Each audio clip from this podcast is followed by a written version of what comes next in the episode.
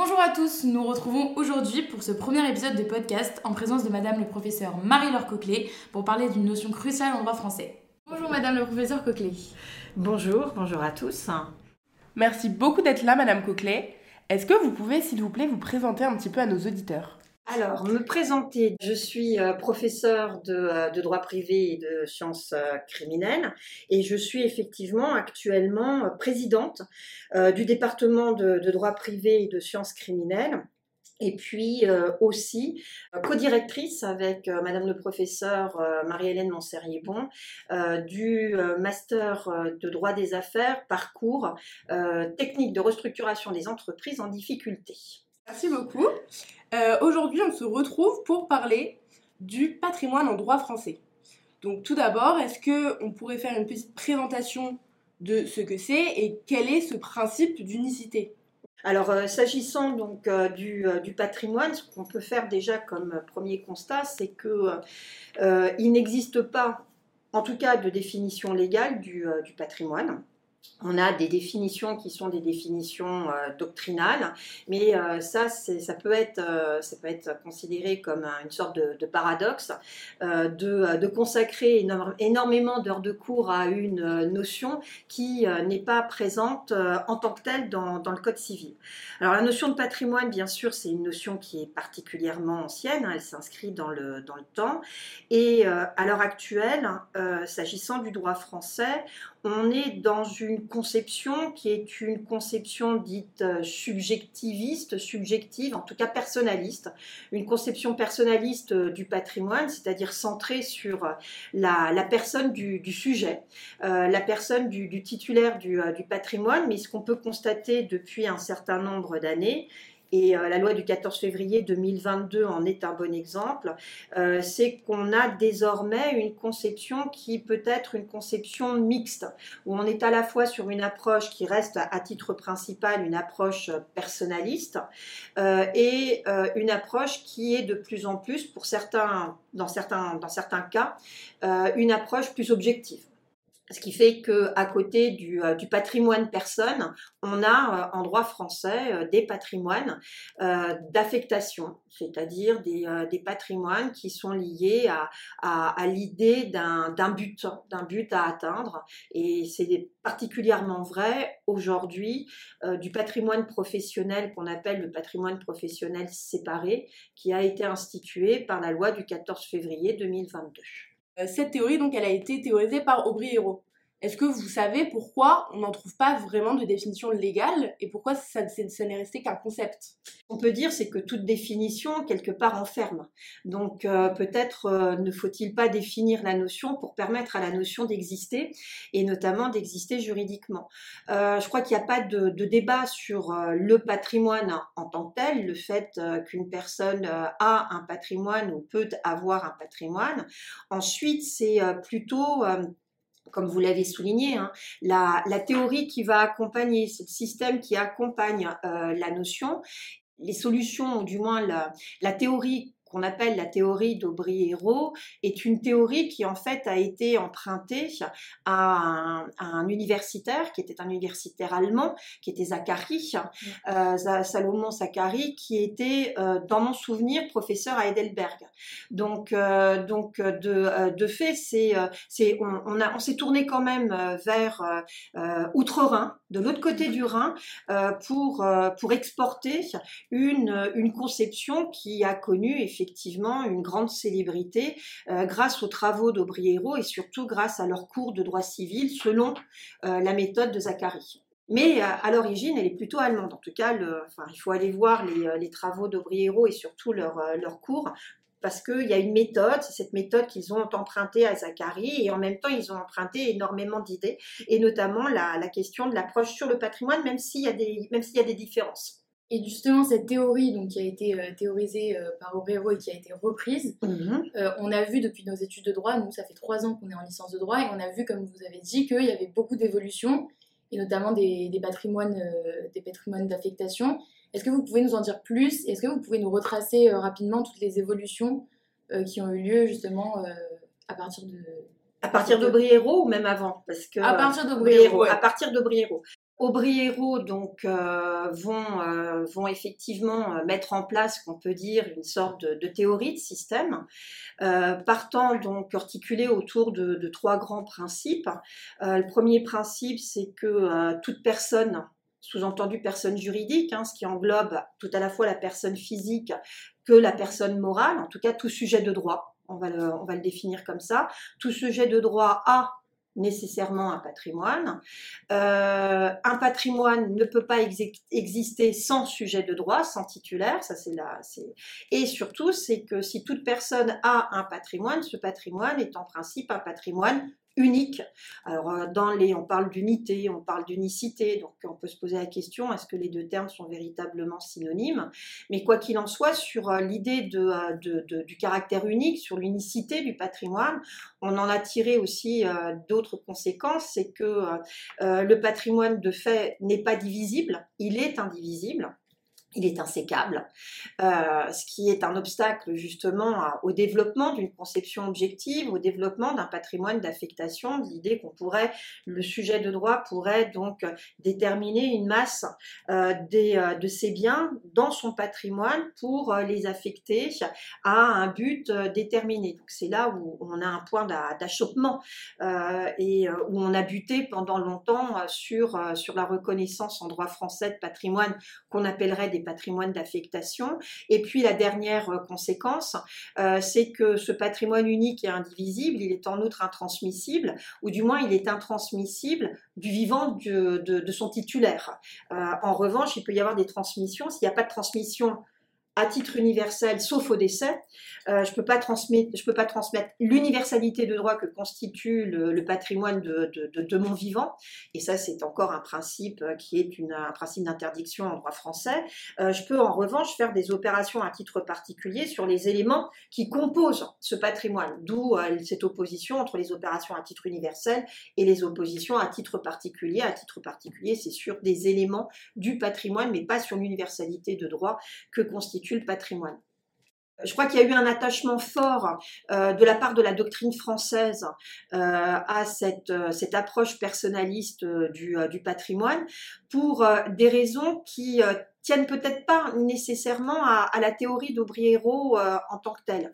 Euh, l'idée, c'est que euh, le patrimoine a été conçu, me semble-t-il, en droit français et très tôt, parce qu'on en trouve les traces dans le code de, 1804, comme étant un, un, patrimoine qui est un patrimoine garanti pour les créanciers. Un patrimoine qui, dans le même temps, est un patrimoine qui va responsabiliser le titulaire parce qu'on a cette disposition qui est aujourd'hui l'article 2284 du Code civil, mais qui était déjà présent dès 1804, et c'était l'ancien article 2092, où il était précisé que euh, toute personne va engager la totalité de ses biens, la totalité de son actif pour répondre de l'exécution de ses dettes.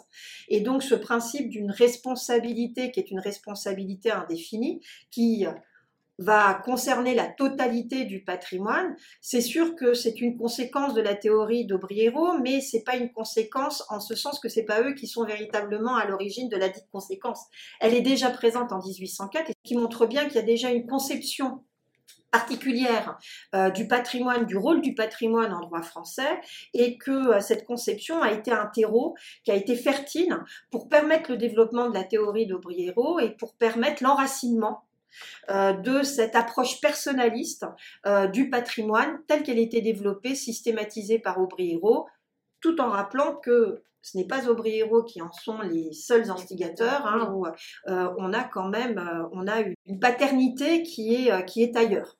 1804, euh, euh, dans le code de 1804, c'est ce que je disais, on n'a pas de définition. On a simplement cette règle, c'est que toute personne va engager la totalité de son patrimoine pour l'exécution de ses dettes. Et c'est ça le point de, et c'est ça, ça a été le, c'est, le point focal, je dirais, de, des difficultés qu'on a rencontrées. et ce point focal qui trouve peut-être une issue Après, on peut apprécier les, euh, la manière dont, ça a été fait, mais euh, c'est cette impossibilité en définitive, notamment lorsqu'on est un, entrepreneur individuel, et notamment à l'origine un, commerçant, euh, c'est que de fait, le, commerçant engageant la totalité de son patrimoine bah, est un, un, commerçant qui, lorsqu'il agit en son nom propre, va, est, un, est un commerçant à risque illimité illimité. Et le problème, c'est que le patrimoine, c'est sûr, c'est un patrimoine individuel, mais le patrimoine, euh, bah, ça saisit par les créanciers, va avoir une incidence euh, bah, sur la famille, euh, sur, sur, sur la vie sociale et extérieure à l'activité, à l'activité commerciale. Donc, ce principe d'une responsabilité illimitée, elle est déjà dans le Code civil, elle n'est pas nécessairement rattachée à la théorie du patrimoine. Vous avez fait une très belle transition avec le fait qu'en 2003, il est possible de faire une demande d'insaisissabilité de la résidence principale pour chaque sujet de droit. Exactement. Alors, c'est euh, le commerçant personne physique et en définitive, c'est au-delà du commerçant, c'est tous les entrepreneurs individuels, quelle que soit la, nature euh, de, l'activité, euh, de, leur activité, qu'il s'agisse d'une activité euh, artisanale, agricole ou bien encore une activité indépendante, c'est de pouvoir soustraire un des biens les plus importants peut-être du patrimoine de toute personne, qui est euh, le lieu de sa résidence principale lorsqu'il en est propriétaire. et d'éviter donc que ceci puisse, que cette résidence principale puisse être saisie par les créanciers, mais pas par tous les créanciers, uniquement par les créanciers professionnels. Donc on est bien là dans l'idée de, on veut limiter le, risque pris lorsqu'on entreprend le risque de l'entreprise, euh, qui est aujourd'hui euh, une, euh, une, une, liberté que le, législateur français a, dope, en tout cas stimule énormément, puisqu'on pousse les Français à être des entrepreneurs et on, a développé un, certain nombre de solutions légales et réglementaires pour stimuler justement cet esprit d'entreprise, cet esprit d'entreprendre. mais pousser à l'entreprise, lorsque dans le même temps, on a une disposition du Code civil qui précise que tout le patrimoine va répondre de l'exécution de toutes les dettes, quelle que soit la nature, l'origine de la dette, et notamment une dette qui est une dette professionnelle née de l'exercice d'une activité euh, indépendante, euh, ben là, on a, euh, on a en quelque sorte, je dis pas un paradoxe, mais il y a une petite difficulté à résoudre. D'où cette idée de se dire au moins on va extraire du droit de gage des créanciers professionnels euh, le bien le plus important pour la famille, la résidence principale. Et qui est devenu du coup de plein droit en 2015. Exactement, qui est devenu de plein droit en 2015, euh, pour une raison très simple, hein, c'est qu'on s'est aperçu que, euh, euh, soit peut-être parce que le dispositif n'était pas suffisamment connu, mais en tout cas, les, les entrepreneurs n'y recouraient pas de manière systématique, ou peut-être étaient dissuadés. Et donc ça nous amène au patrimoine d'affectation dont vous avez parlé précédemment. Est-ce que vous pouvez nous expliquer comment ça s'est passé? Quelles en ont été les évolutions? S'agissant donc euh, de l'institution d'un patrimoine d'affectation, plus particulièrement d'un patrimoine professionnel euh, séparé, patrimoine pardon personnel de l'entrepreneur individuel, je dirais c'est euh, c'est une histoire qui qui est longue, qui, qui s'inscrit dans le temps parce qu'on a on fait peut-être il faut pas tout faire commencer par 2022. On a eu une première expérience en 2010 et puis surtout c'est que euh, l'idée euh, d'avoir un patrimoine d'affectation qui va permettre de, de cantonner la garantie euh, des, des, créanciers professionnels. Et donc c'est bien ça, c'est l'idée de cantonner sur des biens qui vont être identifiés et éviter l'application de l'article 2284 du Code civil, je cantonne, c'est une histoire qui, euh, qui, est assez longue puisque euh, cette question, elle avait déjà été évoquée euh, dans le courant du, du, du 19e siècle. Hein. mais au 20e siècle, les choses se sont accélérées. On a eu les travaux qui ont été ceux de la commission dite Champeau, de Claude Champeau, qui était un, commercialiste, un, un professeur d'université, qui avait reçu mission du gouvernement de l'époque de réfléchir justement à la création d'une première figure euh, d'un entrepreneur individuel à responsabilité limitée et qui reposerait donc euh, sur euh, un patrimoine d'affectation, sur la reconnaissance d'un patrimoine professionnel affecté à l'exercice de l'activité de cet entrepreneur. Une opposition qui a été relativement ferme, qui a conduit à, un échec des propositions de la commission Champeau et qui aboutit sur une toute autre réforme, qui est la réforme de 1985 et à l'occasion de cette réforme de 1985, le parti qui a été pris, c'est d'instrumentaliser euh, la théorie de la personnalité juridique pour permettre à un entrepreneur, à celui qui veut exploiter seul euh, son activité tout en limitant euh, sa responsabilité, de créer bah, une société, alors que normalement, une société, euh, pour pouvoir être en société, il faut être au moins deux. Euh, donc, euh, d'où la figure de la société unipersonnelle, d'où la figure de cette société à responsabilité limitée unipersonnelle, le URL, mais là, c'est entreprise unipersonnelle à responsabilité limitée. Donc, on, a toujours, faut faire très attention à l'utilisation de l'acronyme. Bah, la commission Champeau, c'est entreprise individuel à responsabilité limitée, alors que le URL, c'est l'entreprise unipersonnelle à responsabilité limitée, parce que même le terme de société, visiblement, le législateur avait du mal à, franchir le pas. En 2010, euh, et cette loi Novelli a été euh, la première à, consacrer en définitive euh, l'existence en droit français d'un patrimoine d'affectation, mais à la liberté laissée au libre choix de l'entrepreneur. Euh, ce qui faisait qu'on avait deux catégories d'entrepreneurs individuels. L'entrepreneur individuel qui restait en nom propre et qui de fait engageait la totalité de son patrimoine, donc euh, en application de l'article 2284 du Code civil, et puis de l'autre, si c'était son choix, euh, d'adopter donc le statut d'entrepreneur individuel, là on parle mhm. d'entrepreneur individuel, à responsabilité limitée, euh, et donc euh, d'affecter à l'activité professionnelle qui était la sienne des biens qui étaient nécessaires à cette, à cette activité avec pour postulat que ces biens constituent alors euh, le droit de gage euh, de ces créanciers professionnels, de toutes les créances qui allaient naître de l'exercice de l'activité professionnelle. Euh, en 2022, on va passer à une solution qui est beaucoup plus radicale de mon point de vue, c'est de dire que désormais, euh, tout entrepreneur individuel euh, a nécessairement, donc c'est même plus laissé à, son choix, tout entrepreneur individuel en France, il n'y a plus un seul entrepreneur individuel qui n'a plus euh, un seul patrimoine unique, il a nécessairement deux patrimoines, un patrimoine professionnel affecté à l'exercice de son activité et de l'autre côté un patrimoine qu'on va appeler un patrimoine personnel. Et donc c'est à ce moment-là qu'on a perdu totalement le statut EIRL. Alors l'EIRL euh, subsiste. On a encore des entrepreneurs individuels à responsabilité limitée. La seule chose, on ne peut plus en créer. Et il n'y a plus besoin. C'est logique.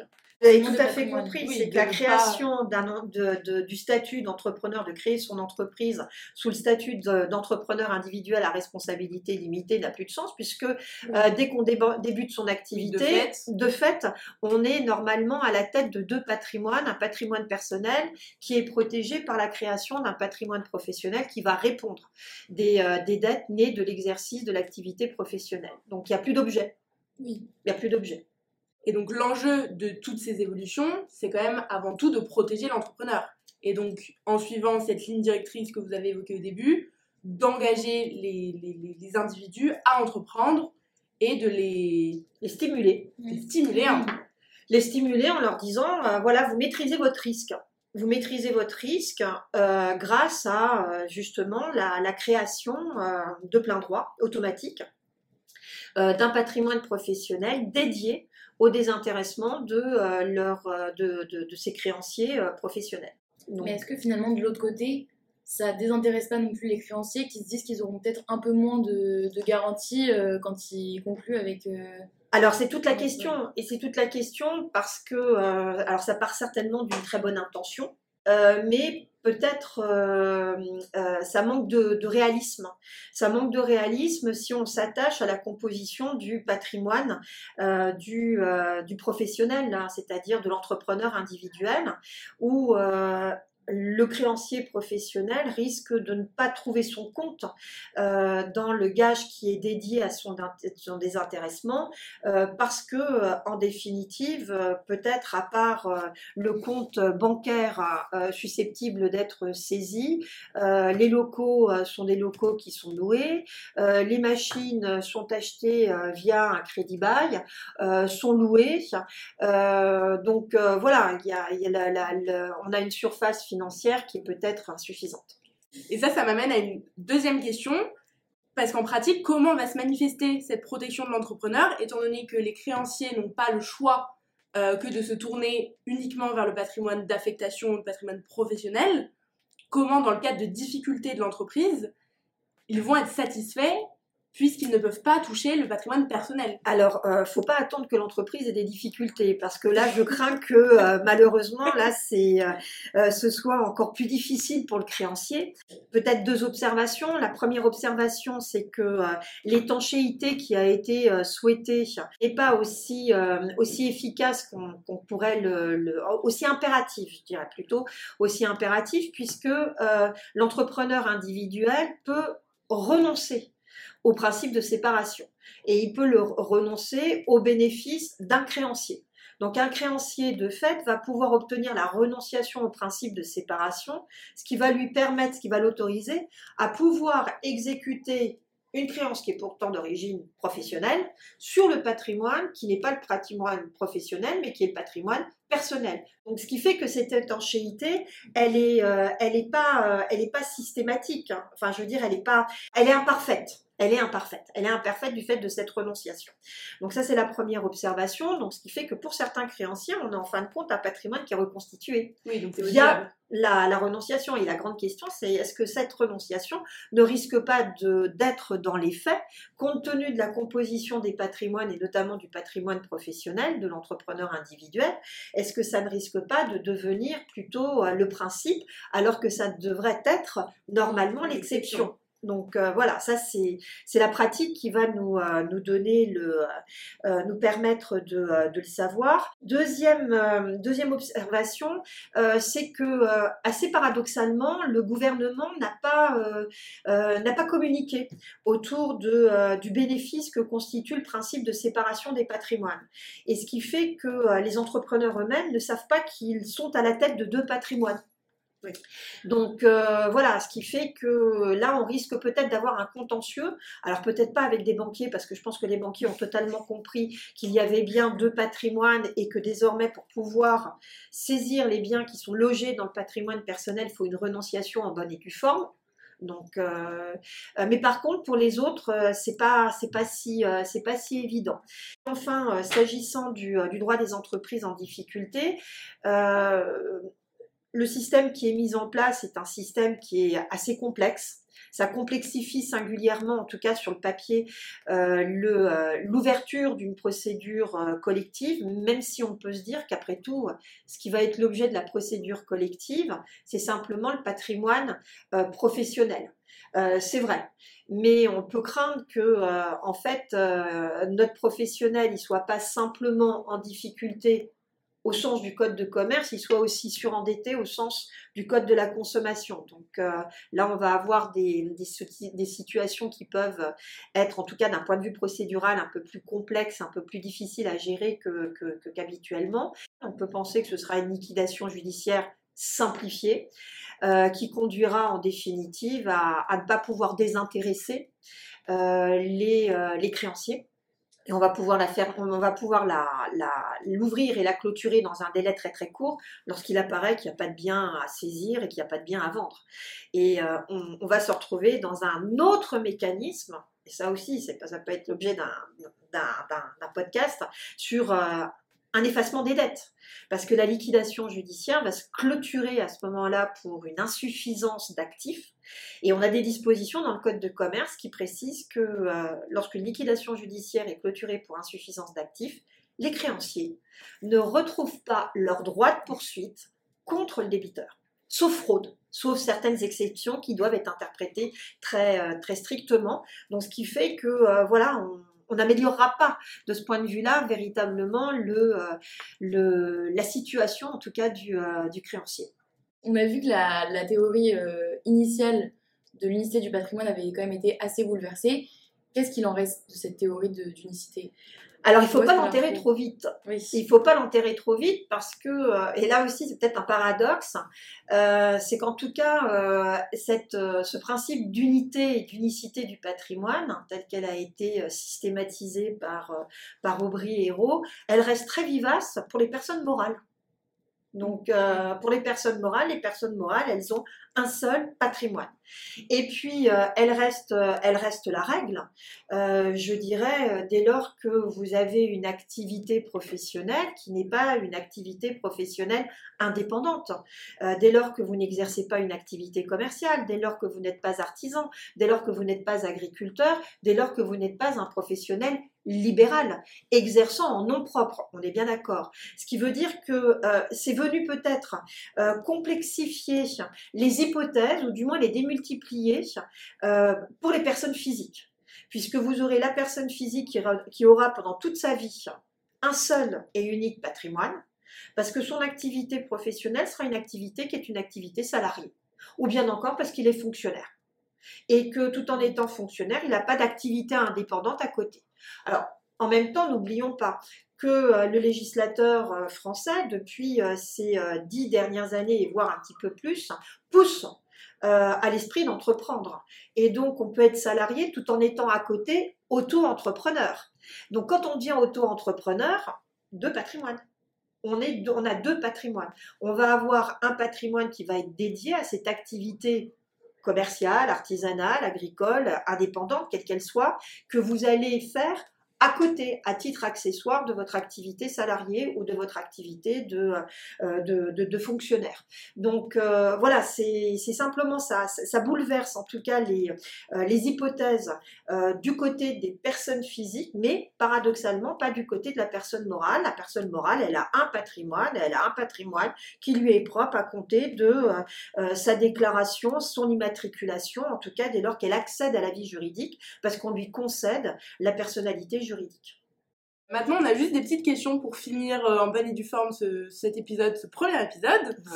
Euh, quel auteur vous a le plus inspiré pendant vos études et pendant votre carrière juridique? Euh, pendant mes études, il y a un auteur qui m'a marqué dès le départ, dès que j'ai commencé mes études de droit, c'est Jean Carbonnier, puisque euh, j'ai découvert le droit privé et j'ai travaillé, je travaillais mes travaux dirigés et je complétais mes cours avec le manuel de, de Jean Carbonnier, d'introduction au droit, et j'ai trouvé cette, cette pensée et surtout ce manuel absolument lumineux. J'aimais beaucoup la première partie qui était une partie avec une grande sobriété où les principes étaient énoncés très clairement euh, euh, et avec, euh, oui, beaucoup de sobriété. Enfin, c'est très simple à mémoriser. On comprenait véritablement la, la logique de système qu'il voulait, qu'il voulait faire passer. Et ce que j'adorais, c'était le aller plus loin. Et là, on avait des références qui étaient des références historiques, des références sociologiques, des références qui empruntaient aux sciences sociales. Et je trouvais que ça enrichissait énormément D'autres auteurs m'ont marqué, alors pour les contemporains, hein, d'autres auteurs, d'autres auteurs qui malheureusement ont, disparu en droit commercial. Je pense par exemple à, Bruno Petit, qui a été euh, professeur à, l'université euh, Paris-Panthéon-Assas, une, pensée très, très forte, très dense, très, euh, très riche et toujours exprimée avec un, vocabulaire, une présentation très, très simple, très accessible. Et puis euh, euh, un, autre, un, autre auteur qui malheureusement est, moins connu que, que Bruno Petit, mais peut-être fauché plus, plus tôt, qui était Michel Jantin. Et Michel Jantin, donc j'ai une histoire un peu particulière avec lui puisqu'il a été mon directeur de thèse. Et et c'est lui qui m'a fait aimer euh, donc euh, le, droit des affaires. Euh, c'est lui qui m'a déterminé fondamentalement à, emprunter cette voie. Et, c'est pareil, ce que j'ai beaucoup aimé et j'ai toujours dans la bibliothèque et je continue de travailler avec. j'ai son manuel de, de, droit des sociétés qui qui foisonne d'idées de la même façon, euh, toujours avec un style très simple, très clair. Euh, pareil sur euh, son manuel qui était paru chez, Dalloz dans la, collection Précis, qui était en droit des entreprises en difficulté et en en instruments de paiement et de, crédit. Et, voilà, donc voilà, ce sont des auteurs contemporains qui, m'ont vraiment marqué au long de mes études. Et puis ensuite, il y a d'autres auteurs qui, m'ont marqué davantage pendant ma, carrière universitaire et peut-être aussi à, raison de la thèse. je pense par exemple à François Génie. François Génie qui est à l'origine de la création avec Raymond Saleil c'est l'école de la libre recherche scientifique et qui, euh, euh, qui va abandonner donc euh, l'approche exégétique du code civil, du droit, du droit civil, pour au contraire recourir à méthodes d'interprétation qui peuvent faire appel à, notamment à, à, une lecture grammaticale, à l'histoire, à, à, plein de choses. Et là encore, je trouve que c'est particulièrement riche. et puis ensuite, il y a un auteur commercialiste que j'aime beaucoup euh, qui est euh, Edmond Thaler, Eugène Edmond Thaler, euh, qui pareil était un esprit, à mon avis, très, qui a été, hein, qui a eu la chaire de, droit commercial à l'université de Paris, et qui était un, esprit très, très curieux, en ce sens que c'est lui qui développe quand même le droit comparé. Euh, donc euh, c'est lui qui euh, va s'intéresser aussi à, à intégrer d'autres sciences dans, dans l'approche du droit, donc l'histoire, d'autres sciences sociales. Donc, et, et je crois qu'en en, en, parlant, je me dis qu'il y, y a, quand même un lien entre ces différents, de tous les auteurs que, dont, dont, dont j'ai pu parler. Et je pense à François Génie, Raymond Saleil ou bien encore Edmond Thaler. Oui, ils ont, ils ont donné une impulsion. En tout cas, ils, ils ont contribué au développement de, de la doctrine juridique française. Très honnêtement, je pense. Merci, beaucoup pour toutes ces références. Mais il y a d'autres auteurs qui sont très très bien, hein, on est bien d'accord. Il n'y a vraiment pas de hiérarchisation. Non, il n'y a pas de hiérarchisation, il n'y a vraiment pas de hiérarchisation. Eh bien, merci beaucoup euh, Marie-Laure Coquelet euh, de votre présence. Ça a été vraiment euh, très riche et très intéressant. Et nous sommes très honorés que vous ayez fait partie de notre premier épisode pour commencer en bonne et due forme le projet Rusius. En tout cas, j'ai été ravie de votre invitation, dont je vous remercie. Et puis euh, peut-être. à très bientôt. Pour à très bientôt. Pour un nouvel épisode. Merci, Jean.